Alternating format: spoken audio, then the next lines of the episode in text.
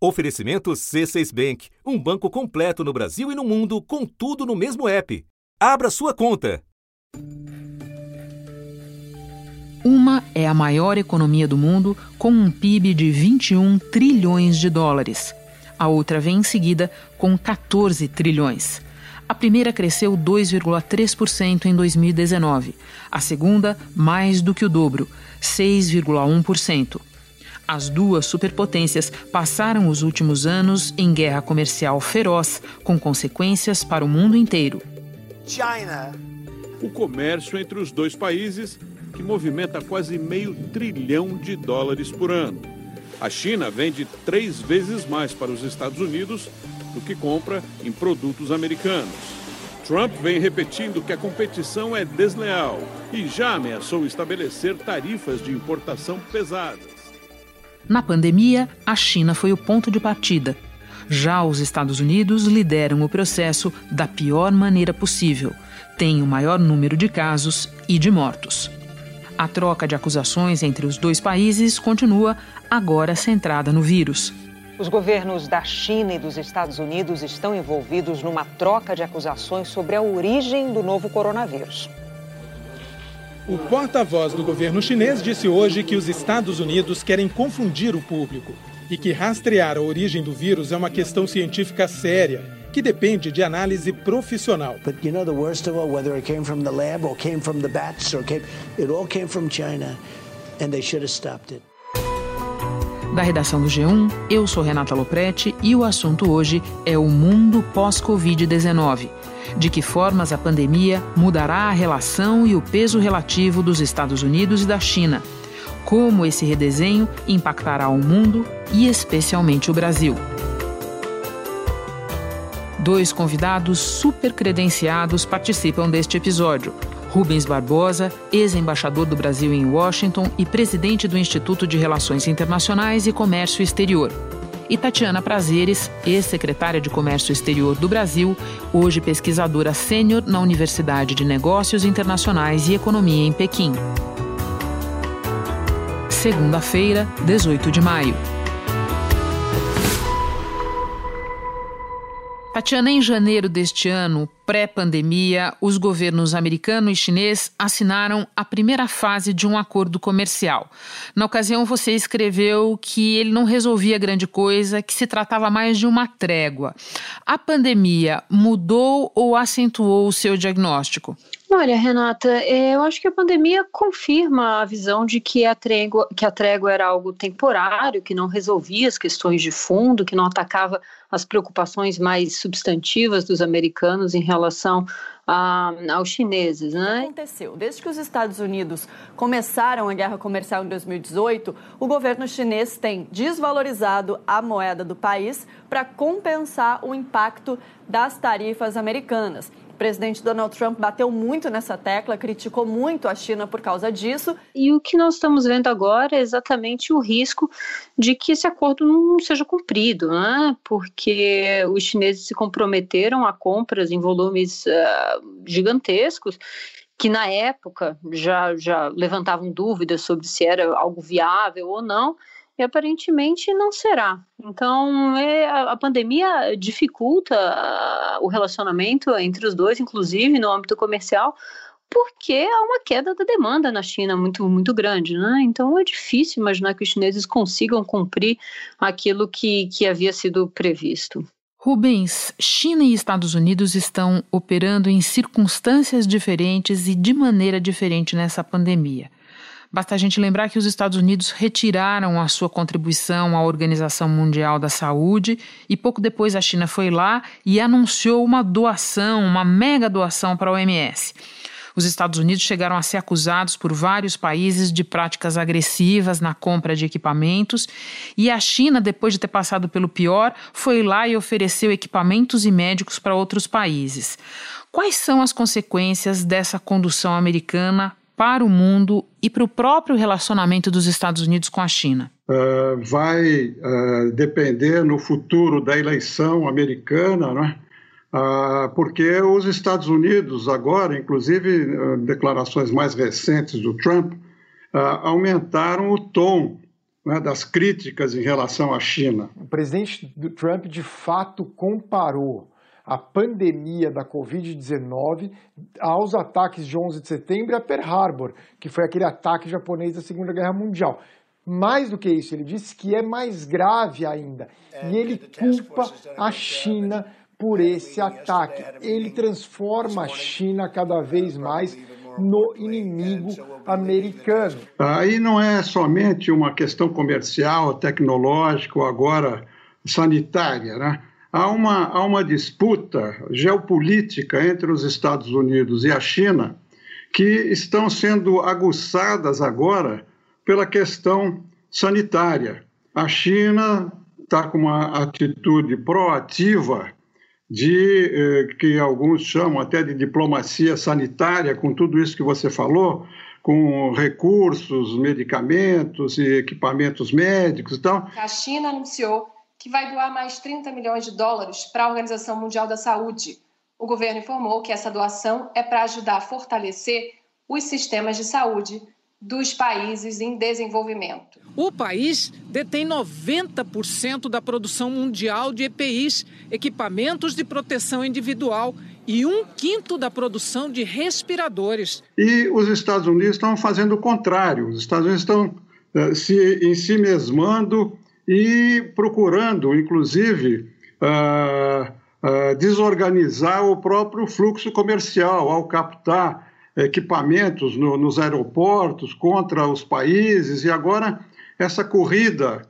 Antigamente era uma corrida armamentista, agora é uma corrida a, atrás de uma vacina. E os Estados Unidos já ameaçaram comprar toda a produção da primeira vacina que aparecer. A França teve que reagir, enfim. Tatiana, a China parece ter apostado numa espécie de diplomacia das máscaras.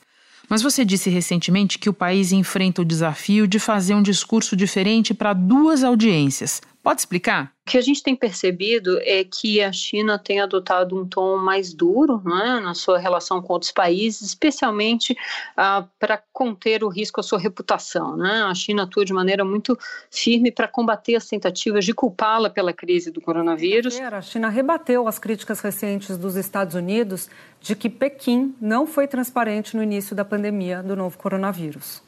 O governo chinês disse recentemente que a pandemia é um desastre natural e acusou os Estados Unidos de usarem o vírus para estigmatizar a China. E tem alimentado um nacionalismo uh, no país, né? tem uh, acelerado os esforços de, propaganda em relação a não só a maneira como como uh, atacou a crise, né, domesticamente e, e de maneira bem sucedida, é, mas também em relação à crítica dos demais, dos outros, dos americanos.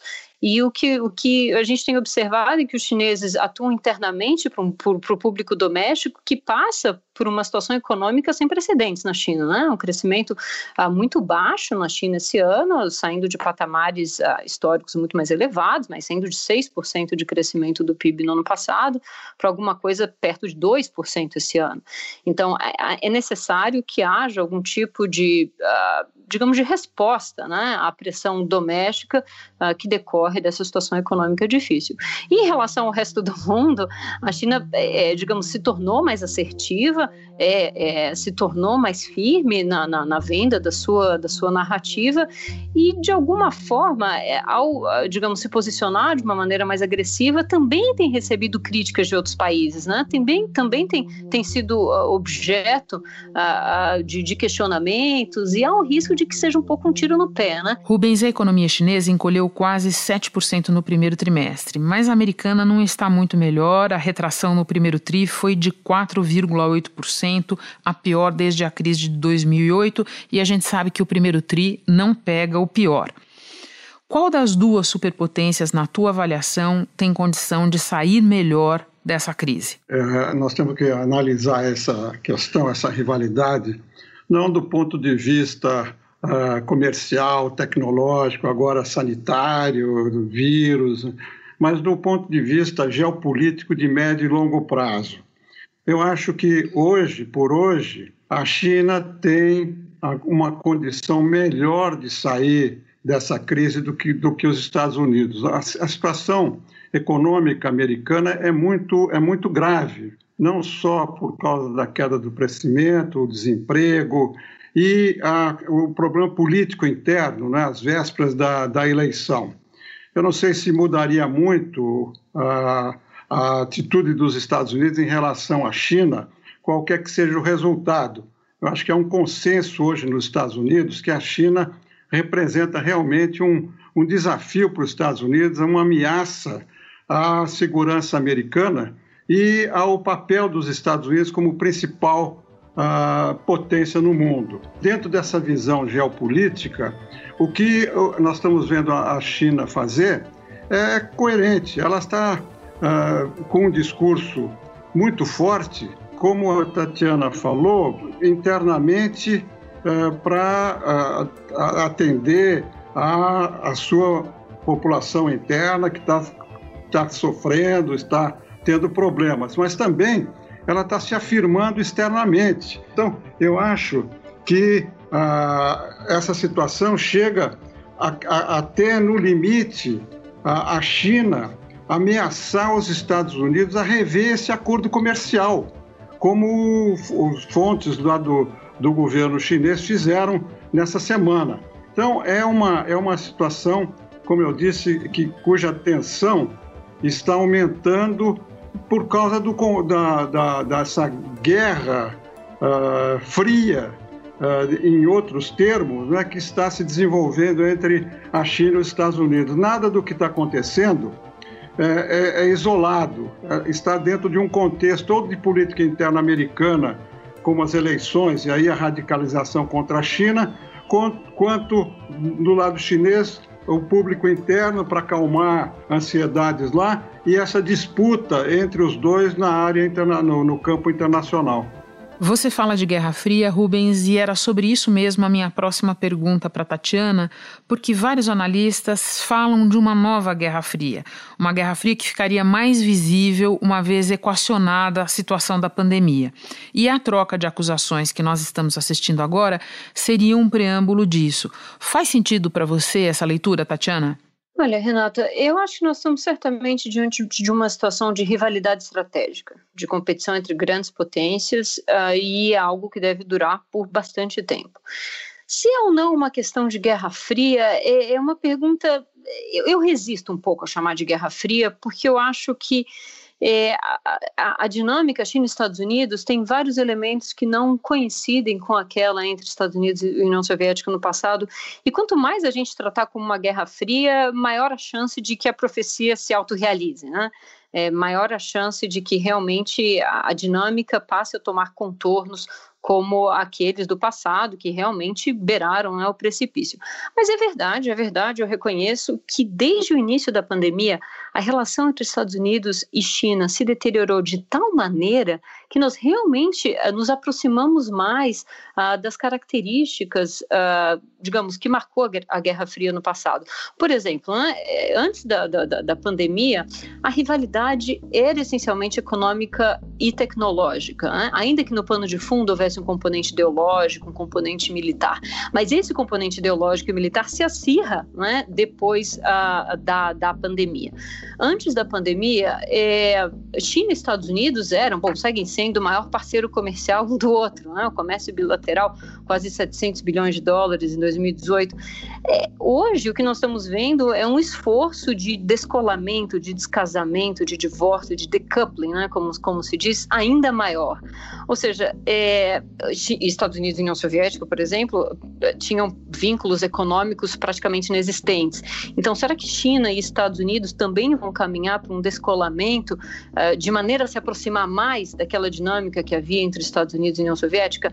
Ou seja, é, é, na minha visão, é, essa a pandemia acaba fazendo com que a dinâmica China e Estados Unidos se aproxime mais daquilo que havia no passado, ainda que em vários aspectos a situação seja tão diferente que eu fico me perguntando quão útil é a tratar a situação atual como uma nova Guerra Fria. Né? Eu acho que a comparação tem o seu charme, mas eu me pergunto se ela não mais atrapalha do que ajuda. Rubens, você imagina a China tendo um protagonismo na recuperação econômica do mundo pós-Covid, como os Estados Unidos tiveram depois da Segunda Guerra? Olha, eu, eu queria primeiro fazer uma referência ao final dos comentários da Tatiana sobre a, a, chamada Guerra Fria. Por favor. Uh, eu acho que a gente pode chamar isso de, de qualquer coisa, mas na, na, com, a, com a União Soviética havia uma corrida armamentista.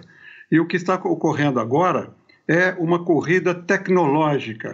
Essa disputa dos Estados Unidos com a China é uma corrida para a liderança tecnológica do mundo. Na, na época da Guerra Fria, depois da, da Grande Guerra, a, situação era totalmente diferente. Realmente, não se pode comparar uma coisa com a outra. Só que agora a corrida é tecnológica, o que é muito mais grave, porque com a corrida armamentista havia a, a certeza de que uh, nenhum ia atacar o outro porque ia destruir o outro eu acho que a China tem condições de uh, uh, retomar o crescimento mais rapidamente do que os Estados Unidos. Eu acho que vai haver uma tentativa de uh, diversificar as fontes de suprimento da China, mas a China continuará a ser um grande mercado comprador e um grande mercado exportador. Então, uh, com a recuperação econômica, uma série de razões aqui, inclusive pelo regime político que eles têm e a maneira como eles estão tratando esse assunto, a recuperação pode vir mais rápido do que os Estados Unidos. Nesse sentido, sim, ela pode ter um protagonismo. Agora, isso não impede que ela tenha que rever também, como todos os países vão rever, os seus programas de médio e longo prazo, como já está acontecendo, por exemplo, na África os investimentos que eles estão colocando lá uh, vão diminuir, a, a, a, velocidade com que eles queiram desenvolver aquela rota da seda, o Belt and Road Initiative, também vai cair. Eles vão ter que rever os programas, uh, digamos assim, ofensivos para projetar o poder chinês no mundo. Bom, e para terminar, eu quero perguntar a vocês dois como fica o Brasil nisso tudo. Começo pela Tatiana. Olha, é, é difícil, né? Eu acho que uh, uh, muitos países se verão numa posição delicada de se sentirem forçados a tomar posição, né? E, e em vários temas, em comércio, uh, em tecnologia, né? A gente vê uh, toda essa questão envolvendo o 5G, Huawei, etc. Os Estados Unidos voltaram a pressionar os aliados na Europa por conta da rede 5G, que promete revolucionar a forma como lidamos com dados digitais. O secretário de Defesa americano disse que o futuro da OTAN, a aliança militar do Ocidente, pode ser colocado em risco se os europeus confirmarem o uso dessa tecnologia da gigante chinesa Huawei. Eu acho muito importante para países como o Brasil. Uh ter muita clareza a respeito do seu próprio interesse, evitar alinhamentos automáticos uh, e, enfim, é, é uma situação que, que coloca países potências médias numa situação difícil, mas é muito importante para que, que os países mantenham a distância necessária para defender os seus próprios interesses diante de temas específicos, né? À medida em que os assuntos surgirem, é, fazer a defesa do, do, do, seu interesse da melhor maneira possível, evitando um, uma, posições pré-definidas, alinhamentos, alianças pré-pré-definidas. Agora você, Rubens. Eu acho o seguinte, em relação ao Brasil, nós temos algumas duas, duas visões. Primeiro, eu acho que a China vai continuar a ser e vai aumentar a sua participação no comércio exterior brasileiro. A China, apesar da crise, ela vai aumentar as compras de produtos uh, alimentícios, alimentares brasileiros.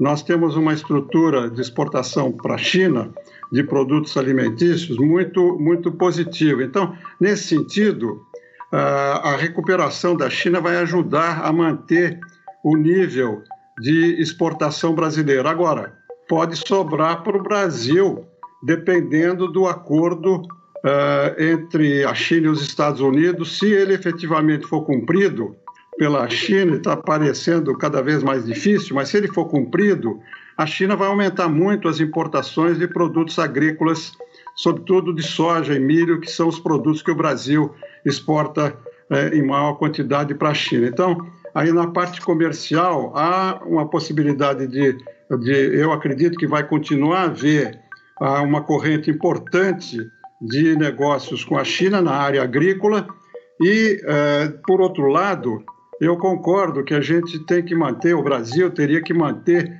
uma equidistância entre os dois países, porque, como eu mencionei, eu, eu, eu, vejo essa rivalidade, essa crescente disputa entre a China e os Estados Unidos dentro de uma visão geopolítica de médio e longo prazo.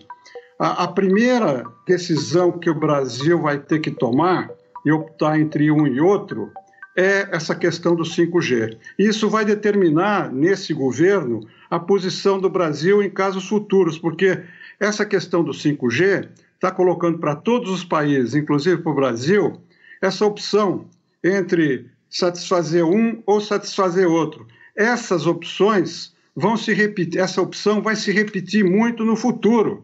Ah, nós não podemos ah, optar por um lado ou por outro. Do ponto de vista do interesse nacional, nós temos que uh, decidir segundo o nosso próprio interesse, não por uma questão ideológica ou uma questão uh, política. Tem que ser, a decisão tem que ser uh, de não nos alinharmos de um lado ou de outro, mas definir de acordo com o nosso inter próprio interesse.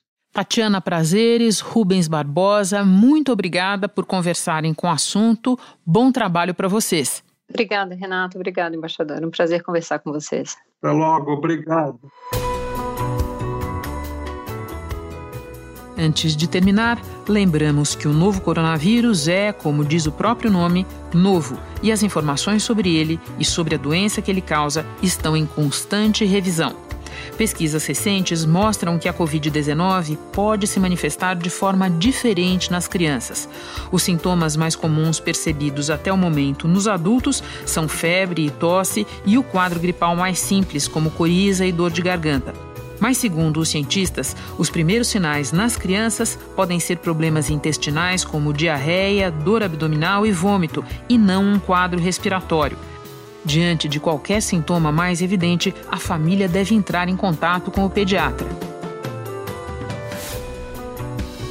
Este foi o assunto, podcast diário disponível no G1 e também nos aplicativos Apple Podcasts, Google Podcasts, Spotify, Castbox, Deezer. Nos aplicativos você tem a opção de assinar a gente e assim ficar sabendo toda vez que tiver novo episódio. Eu sou Renata Loprete e fico por aqui. Até o próximo assunto.